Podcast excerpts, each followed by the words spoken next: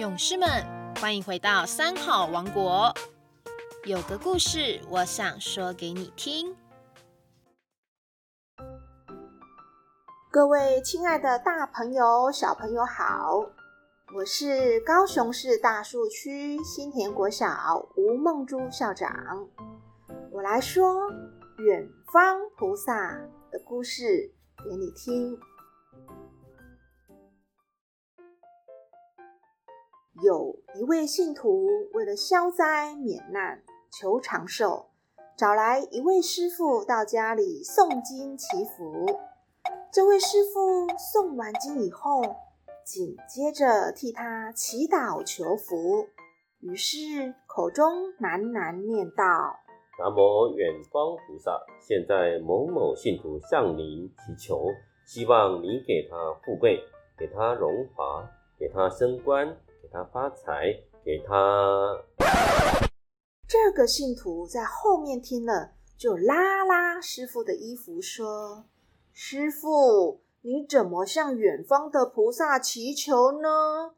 近处的菩萨也很好啊。”这时，师傅就说了：“老实跟你讲，我调查了你的为人行事，平常既没有广结善缘。”也没有做什么好事，更不曾想要造福社会大众，反而是悭贪、嗔恨、愚痴、执着、邪见。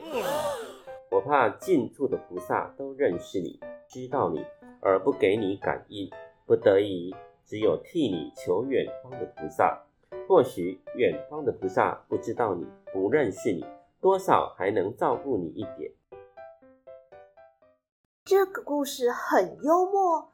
也非常讽刺，但是想想，事实也是如此。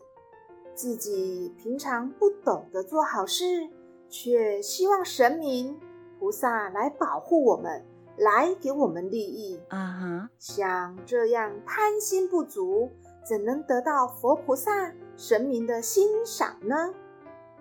世界上无论什么事情，都是有因果关系的。你想要怎么收成，就必须怎么栽种。比方，一颗石头沉到水里去了，有人祈求神明啊，神明啊，让石头浮起来吧。石头终究是不会浮上来的，油浮在水面上。我们诵经祈求神明。游啊游啊，沉下去吧，它也沉不下去。所以，我们不要以为紧要关头再来求神明、求菩萨就会有感应。最重要的还是平常就要多播种，种子播撒下去以后，就算你不求神明。